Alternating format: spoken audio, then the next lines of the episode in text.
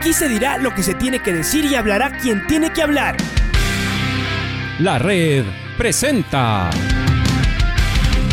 la charla del día a llevar una trayectoria que todo el mundo conoce, Carlos el Demoledor. Que la comunidad sepa de lo grande que fue Luis Chocho San Martín. Este año nuevamente jugar Copa Libertadores nos ilusiona mucho. La red. Los protagonistas lo dicen todo junto a los periodistas de la red. La camiseta más linda que me pude haber puesto en mi vida, ¿no? La camiseta de la selección. Los grandes clubes no priorizan competiciones, las disputan. En este año 2021 la selección se juega prácticamente su futuro. En donde estés y a la hora que tú quieras. Bienvenidos. Y estamos eh, precisamente con el vicepresidente de la Federación Ecuatoriana de Fútbol, el ingeniero Carlos Mansur, eh, después de ver eh, la primera parte de los convocados, que quiere decir que todo ya la maquinaria con relación al, partido frente a Brasil se está, se está moviendo, al abogado Carlos Mansur. bueno, uno termina diciendo, debe haber ya, ahora sí, muchos nervios crispados, la ansiedad de que esto ya de que ya comience y al mismo tiempo sabemos que estos días también suelen ser los más lindos, ¿no? Donde van pasando cosas chicas, donde soñamos, nos imaginamos, pensamos en ese gol único, a veces también nos imaginamos que sufrimos un poquito o mucho. Bueno, juega la tri. ¿Cómo estaremos de ansiosos cuando vemos la tabla de posiciones que nos encontramos, que estamos ahí cerquita? Eh, Carlos, ¿cómo, ¿cómo se vive? ¿Cómo se vive de adentro de la federación? Tal vez lo que seguramente les tendrá más entretenidos es todo lo que hay que hacer, todos los detalles por, eh, por cubrir, los problemas que se presentan y que hay que resolver, pero seguramente uno dice, qué lejos que está el, eh, el partido. ¿O no, Carlos? Bienvenido a la red, te mando un abrazo. Alfonso Lazo te saluda.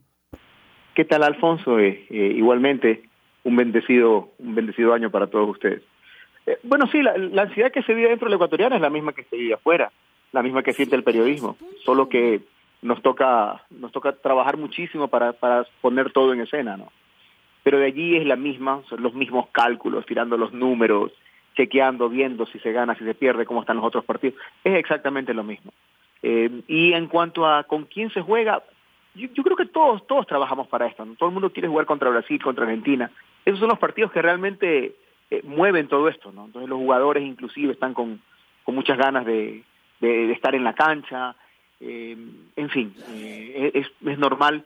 Creo que, creo que este sistema de, de, empezar a contar, aunque sea de a poquito con los jugadores, eh, es, es, muy importante porque no sabemos quiénes van a poder llegar a la próxima semana. Este, este, tema del COVID nos tiene a todos preocupados. Se presenta un día inesperado, dura dos, tres días y a veces es, no deja consecuencias, en otras ocasiones sí. Eh, no sabemos a la larga quiénes van a estar habilitados el próximo día viernes para la convocatoria final. Eh, así que él, él trabaja con los cerca de 70, 80 nombres que tiene, que tiene en su radar. Eh, y los que han podido venir o los que él ha podido conseguir que vengan, entonces son los que están con él trabajando, ¿no? Em, a ver, y uno se pregunta de esto de la convocatoria que tú acabas de nombrar. Em, el técnico brasileño ya convocó a todos los, los suyos, lo estuvimos discutiendo la semana anterior, el jueves realizó la convocatoria. Y acá, claro, hay esta convocatoria chica y todavía no se sabe cómo va a terminar.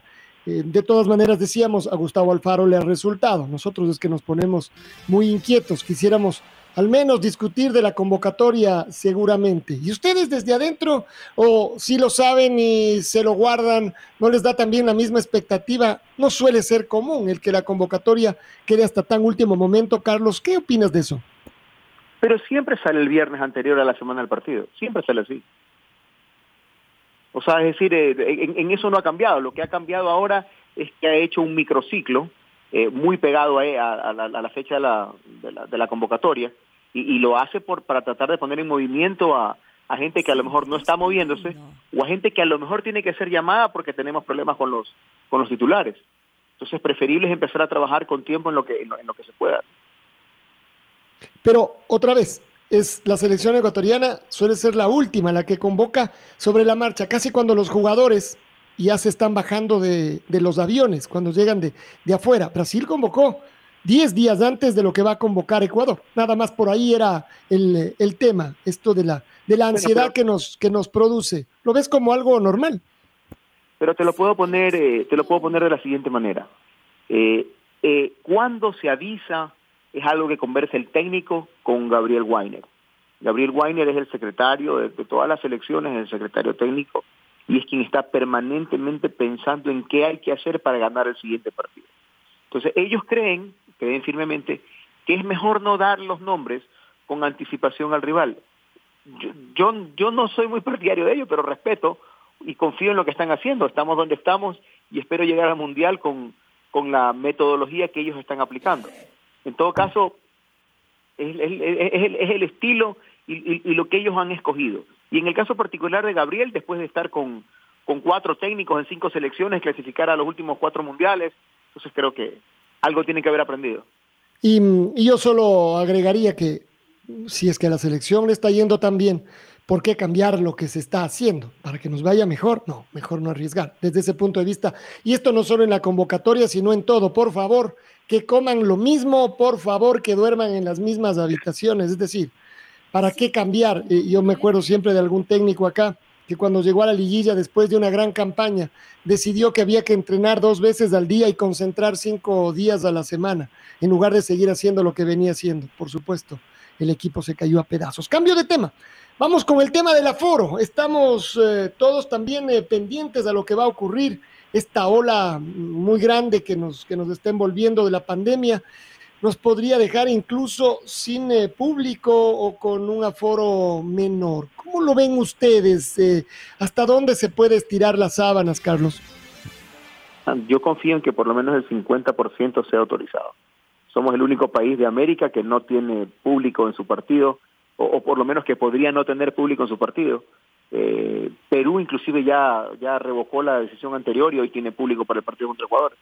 Así que no sé, espero que, espero que se tome una decisión coherente, sensata en el COE y que nos permitan tener por lo menos el 50% de asistencia.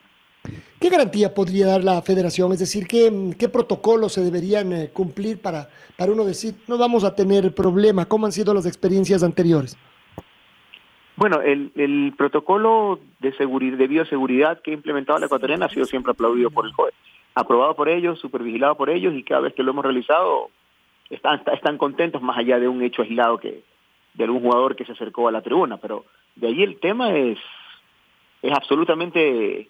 Eh, no, no, estamos prometiendo nada, hemos ya cumplido eh, en todas las cosas que hemos hecho. Entonces creo que no debería pasar por ahí la, la duda, ¿no?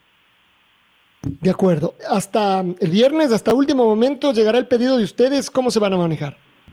Sí, la idea es presentarlo esta semana para que pueda ser resuelto el día viernes. Um, ¿Han pensado en la posibilidad de que se les baje un poco el, eh, el, el, cupo de aficionados? Es decir, si ya vendieron el 50% del aforo, si este baja al 30%, ¿qué es lo que debería ocurrir entonces? Sí, sí, estamos analizando el tema y ahí hay varias cosas que hacer. La primera es que yo creo que valdría la pena preguntarle a la hinchada, porque todo está, todo está digital. Eh, preguntar a los, a los que han comprado si quieren asistir o si prefieren pasarlo para el partido contra Argentina. Eso, eso podría ser una reducción de, de, de personas. La segunda es tratar de ver a lo mejor una localidad que se cierre para no entrar en el análisis de, de, de afectar a todas las otras localidades. Pero es un tema que está en análisis y dependerá de cuánto es lo que se pueda reducir o lo que ellos eventualmente reduzcan. No, no, no, no quiero ni, ni, ni profundizar muy, mucho en el tema yo, aunque, aunque la gente de competiciones está trabajando en diferentes modelos. Abogado, ¿cómo le va? Luis Quiero les saluda. Abogado, el porcentaje que ustedes sacaron a la venta es del 50%, ¿no es cierto? Eso es el porcentaje de las entradas. Sí, señor. Ya, con eso ustedes empiezan a manejar estas posibilidades, las que usted nos decía, los que quieran acudir a este partido, si no, tocará ir al partido contra Argentina para dependiendo también lo del aforo. Yo comparto con usted, hay países como Argentina que está al 100%, me parece que Colombia también aprobaron que se juega al 100%. La verdad no sé la situación sanitaria cómo está en esos países, pero por lo menos acá eh, hay que seguir analizando hasta el día viernes. ¿Ustedes qué prevén de, de, de este partido? Eh, ¿Empiezan ya a tener ideas o esta semana se reúnen a finiquitar sobre un posible escenario que no les permitan el 50, sino el 30%, abogado? O sea, nosotros estamos haciendo todas las gestiones que podemos hacer para tratar de convencer al COE de que por lo menos el 50% de asistencia eh, es lo que se debería permitir. No sé cómo finalmente termina el tema el día viernes, pero créanme que no habrá una sola gestión que, se quede sin hacer, ¿no? Claro, todos estamos y necesitamos, a más del tema económico, ¿cuánto perjudicaría a la federación el no ingreso del 50% abogado? Eh, y creo que vale la pena que, eh, dedicarle un poquito de, de tiempo a, este, a esto. No es que el fútbol hace estos partidos y que eh, solo porque el público esté allí le podemos ganar a Brasil. No, no, no, no. El fútbol es una actividad económica. Del fútbol viven decenas y centenas de familias. Eso, eso es lo que hay que entender. Y cada centavo que, que ingresa por estos partidos termina en el fútbol femenino, termina en el fútbol formativo. Los chicos hoy, los miles de chicos que juegan fútbol en todo el país, lo hacen porque estos tipos de recursos llegan hasta allá para poder organizar los partidos. No, es un tema de, ocio o, de esparcimiento, no. Hay una actividad eh, económica importantísima y mueve miles de millones de dólares en el mundo entero. No, no, no es un tema que debamos pasarlo así nomás. Claro, no, no, y usted, sí, abogado, y se mueve no solamente eh, eh, dentro de, la selección, de la federación, los vendedores, incluso podemos pensar hasta en los, eh, los trabajadores formales e informales. Es, así, mueve, mueve, mueve, mucho, el fútbol mueve mucho y eso nos hemos dado cuenta. Pero ojalá hasta el viernes eh, se presente esta, esta autorización y se pueda jugar con el 50%. ¿Cómo están el tema económico dentro de la federación? Ha complicado porque hay, hay quejas de los, de los árbitros, quejas también de los preparadores, de los eh, físicos, de los árbitros que no se les ha cancelado. ¿Cómo están manejando este tema, abogado, por favor? Son cerca de 10 millones de dólares lo que no ha ingresado la ecuatoriana por, por, lo, por el aforo. Esa es la cantidad con la que la ecuatoriana ha tenido que lidiar menos eh, entre el año pasado y los últimos dos años. Entonces, imagínense ustedes cuánto esto afecta. Pero ahí vamos saliendo, vamos saliendo esperando ir poniendo las cosas en orden, eh, se ha ido priorizando en, las, en los pagos. Eh, creería yo que si Ecuador clasifica y las cosas salen como este año hemos planificado, eh, vamos a poder recuperar todo lo que nos hizo falta y, y, y poner todas las cosas al día. ¿no? A eso apuntamos. Claro, y el tema económico, es decir, ustedes están hablando con los preparadores de árbitros, los árbitros, para eh, dar un poquito más de, tiempo para poder cancelar esto, abogado, para que no, no se complique el inicio del campeonato también? Sí, claro, de hecho creo que este lunes hay una reunión con los preparadores de los árbitros. Eh, entiendo que es el día lunes, sí. Bueno, se trabaja con lo que se puede y si, si no se puede, pues no se puede. Y si no, y si no van a si hay un sector que no puede, pues entonces no se jugará. No, no, hay, no hay mucho más que hacer. O hay o no hay, o se es parte o no se es parte. No, no, no, podemos, no podemos inventarnos cosas donde no las hay. Eh, fíjense ustedes, hemos tenido que, al igual que todos, reprogramar con algunos oficiantes, sponsors, el, el, el pago de valores que tenían que haberse pagado el, año que transcurrió. Y hemos tenido que acceder para poder eh, mantener los contratos, para poder ayudarlos, porque la pandemia afectaba a todos. Entonces se llegaron a nuevas fechas y están cumpliendo. Y el día en que no cumplen, entonces terminaremos el contrato y procederemos a demandar, porque eso es lo único que queda. Así que yo creería que eh, en este trimestre eh, nosotros deberíamos poner las cosas bastante, bastante en orden. ¿Y cómo está el tema publicitario? ¿Empezó nuevamente la selección a hacer ese atractivo para los, los eh, las empresas? Algo que había caído por problemas que hubo abogado, pero ahora se ha recuperado. Um, yo creo que hoy la manera más fácil de ponerlo es, a pesar de la pandemia, nosotros tenemos más sponsors y más ingresos. Entonces, eso nos dice a todas luces que, que algo se está haciendo bien y que la selección está trabajando para generar esa expectativa, ¿no? Entonces, tenemos más sponsors y más ingresos. Eso es bueno, eso es bueno que la, que la federación tenga más. ¿Cómo está lo de la Copa Ecuador? Algo así, porque usted me decía también por interno a profundidad, lo sabe más William Poveda, pero ustedes eh, dentro del directorio, ¿cómo ven esta Copa Ecuador que se retoma después de dos años, me parece, abogado? Sí, eh, tuvo que suspenderse por todos los problemas que la pandemia ocasionó. Tanto clubes como sponsors y todos los que estaban alrededor de la Copa Ecuador eh, pedían que no se realice, así que tuvimos que, tuvimos que acceder. Pero bueno, el, torneo no es difícil de entender. Eh, participan, participan todos los clubes de, de la A, de la B, los de 20 provincias y dos que clasifican del fútbol aficionado. Entre ellos van a llegar finalmente a un cuadrangular, de ese cuadrangular que jugarán todos contra todos y de vuelta, terminarán los dos primeros. Los dos primeros jugarán una final que se jugará me parece que en el mes de octubre, el torneo empieza a, mediados de mayo, y, y al igual que todas las otras todas las otras copas, paga conforme se va avanzando de ronda. Entonces, un, un equipo que llegue a ser campeón, por ejemplo, recibirá, cálculo que yo, tres cuartos de millón de dólares más o menos, alrededor de 750 mil dólares, si no es más, son cosas que todavía se están ajustando, pero, pero es un valor importante, es un valor importante porque nunca antes se había pagado algo así en el fútbol ecuatoriano.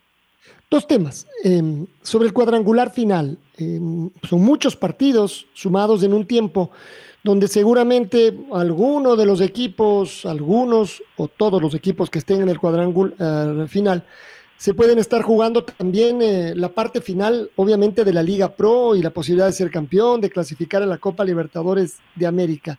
¿No puede haber ahí un conflicto, es decir, precisamente por los intereses de uno y otro en un momento tan bravo? Acordémonos que en octubre eh, ya tiene que terminar todo porque el Mundial es de noviembre, donde además esperamos que la selección esté clasificada al Mundial, Carlos.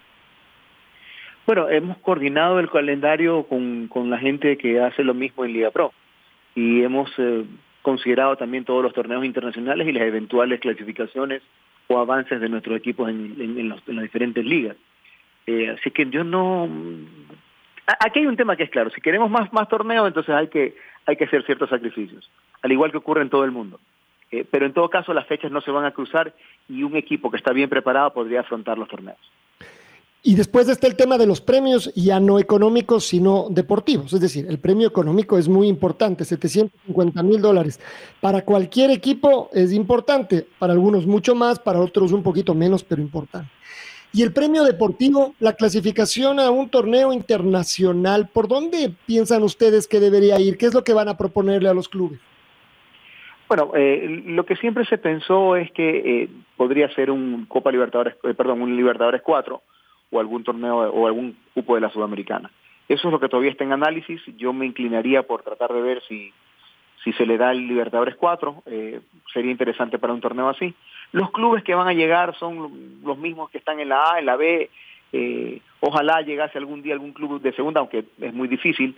Pero, pero está en la competencia y creo que eso es lo que esa incertidumbre es la que hace atractivo el torneo. ¿Han hecho lobby de esto? Es decir, ¿lo han hablado con dirigentes, Carlos? ¿Perdón? Han hecho el lobby de esto, han hablado con dirigentes para ver qué es lo que sienten, si puede ir por ahí por el cuarto cupo de la Libertadores. E-, entiendo que Francisco es quien está encargado de conversar con los clubes eh, y es quien finalmente nos, nos guiará en la decisión final. ¿no? Bueno, vamos a ver, si yo creo que también puede ser un buen, eh, un buen reto, ¿no? Además es una muy buena discusión para los mismos, para los mismos clubes en un año bravo de, mundial.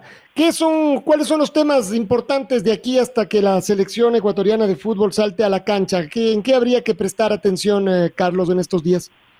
Eh, congreso. Ya no, ya viene el Congreso la próxima semana también, es decir, eh, eh, las reformas, calendario de, segunda categoría, torneos femeninos, esas cosas, informes económicos, informes de gestión, todo eso se va a presentar el, día lunes y martes de la próxima semana. ¿Algún cambio de alguna reforma que ustedes estén eh, impulsando, Carlos, importante? había una que no sé si finalmente se la va a retirar o se la va a mantener y es crear la, la segunda categoría nacional. Eh, es decir, así como tenemos los, los torneos de ascenso, en, cada una de las provincias y luego llegan a un playoff final, nuestra idea era crear una, una, una categoría que tenga alrededor de 16 clubes nacionales de segunda categoría que estén permanentemente jugando entre ellos, eh, como lo hace la B o lo hace la A, porque son equipos que sí tienen cómo mantenerse allí y están más cerca de poder estar preparados para llegar a la, a la, a la, primera, a la primera categoría. Pero es algo que tenemos que discutirlo en el Congreso y ver qué apoyo contamos de las asociaciones. ¿Y eso es además también un tema de, recursos o no necesariamente pasa por ahí?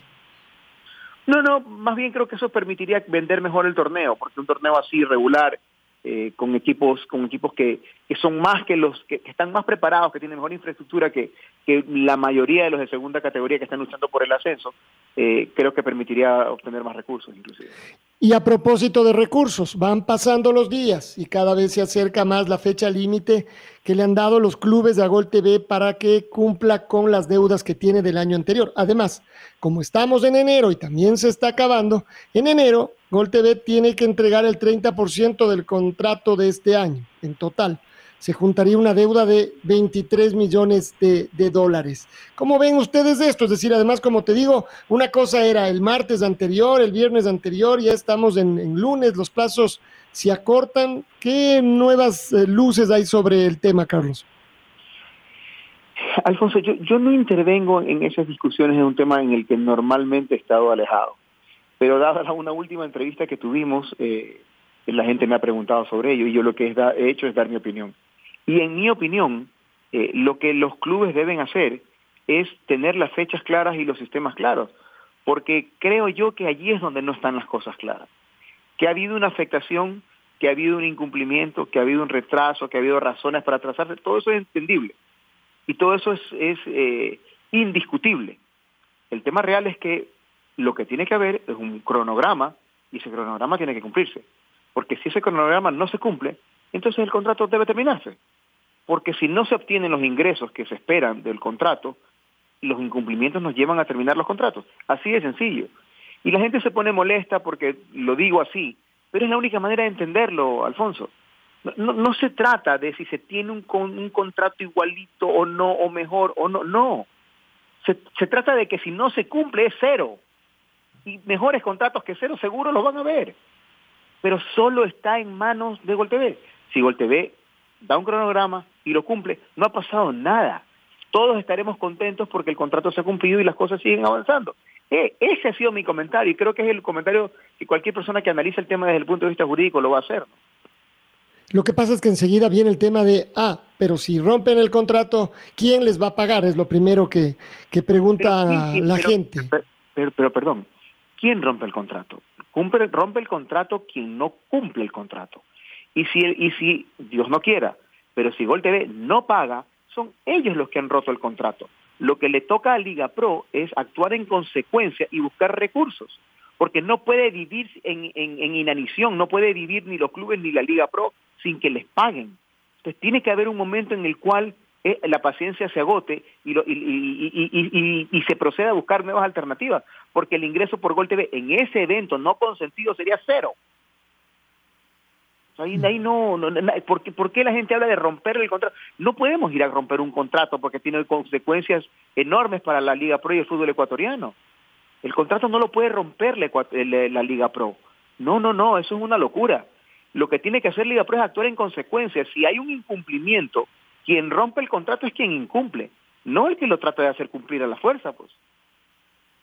Y, por otro lado, eh, a ver, todo esto también es en el ida y venida de la Liga Pro, los clubes de adentro, la Liga Pro o su presidente particularmente, que es el que maneja y tiene que manejar estos, estos temas y de repente le escuchamos a él y a veces nos da la sensación de que parecería que está más cerca del lado de quien debe que de los clubes, pero tal vez solo es una sensación tú viendo esto de, lejos, es decir, porque la federación finalmente no deja de ser sino un actor que mira cómo están eh, los clubes, eh, ¿lo has pensado o lo han hablado?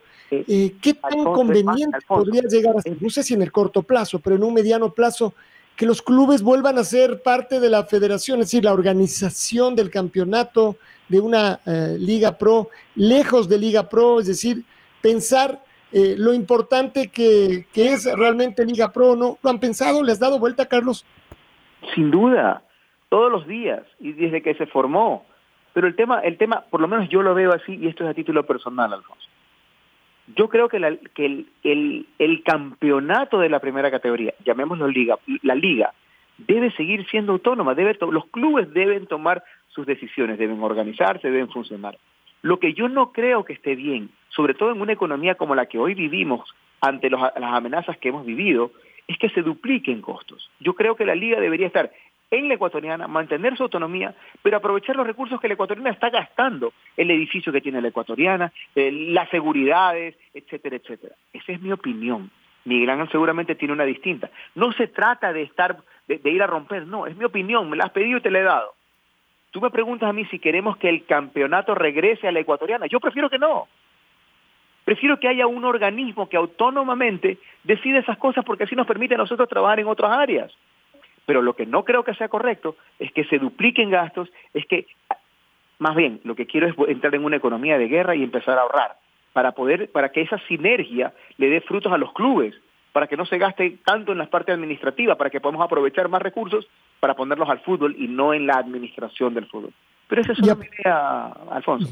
Y a propósito de, de, deudas, el tema de los árbitros, ese sigue siendo un tema preocupante, ¿no? Hablan de una deuda importante que apenas si se ha logrado bajar. ¿Cómo la van sobrellevando, Carlos? ¿Cómo? Porque a ustedes también les podría pasar lo mismo que a Gol TV con otras circunstancias, pero igual, deben dinero, los árbitros aprietan, ¿y ahora cómo se sale de esto? Estás hablándome de la deuda de primera categoría. Sí, sí, claro, por supuesto. Bueno, pero no sé si haya más deuda todavía, es decir, claro, finalmente. No, no, es, que, es, que hay, es que hay dos deudas. Está la deuda de los torneos de la ecuatoriana y está en la deuda de los torneos de primera categoría A y B. Son dos, dos, dos deudas.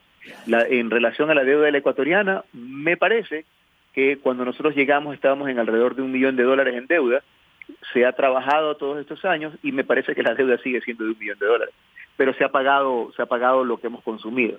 En todo caso, eh, lo que yo creo que va a ocurrir es que en, este año, si Ecuador llega a clasificar, todos esos valores que están atrasados serán pagados. En relación a la deuda que se mantiene por Liga Pro, de esa no te puedo hablar mucho, porque esa, esa es la que maneja Miguel Ángel y no conozco las finanzas, pero esa plata tiene que salir de los clubes, o sea, a la larga, a la larga es parte del problema de Gol porque si no reciben los, recursos, no tienen con qué pagar eh, a los árbitros, y es un círculo vicioso. Por eso es que creo que es importante que hay que poner fechas eh, fijas y, sobre todo ya inamovibles, porque porque no se puede seguir pateando la pelota hacia adelante, porque los clubes siguen acumulando gastos, siguen acumulando gastos, algunos han tenido que hasta detenerse en el entrenamiento porque no tienen recursos. Carlos, esperemos que pasen los días, vamos viendo qué es lo que ocurre. Además, es tan cambiante el fútbol que lo que hablamos hoy puede ser que en una semana sea absolutamente diferente. Bueno, seguimos empujando a la selección. Gracias por estar con nosotros esta mañana, Carlos. Alfonso, siempre es un gusto. Saludos a todos, a las órdenes. El abogado Carlos Mansur, vicepresidente de la Federación Ecuatoriana de Fútbol, algunos temas alrededor del equipo tricolor también de la FEF. La red presentó la charla del día. Un espacio donde las anécdotas de actualidad deportiva se revelan junto a grandes personajes del deporte. Quédate conectado con nosotros en las redes de la red. Síguenos como arroba la red Ecuador y no te pierdas los detalles del deporte minuto a minuto. Escúchanos en vivo en TuneIn y en los 102.1 FM en Quito. ¡Te esperamos! La red.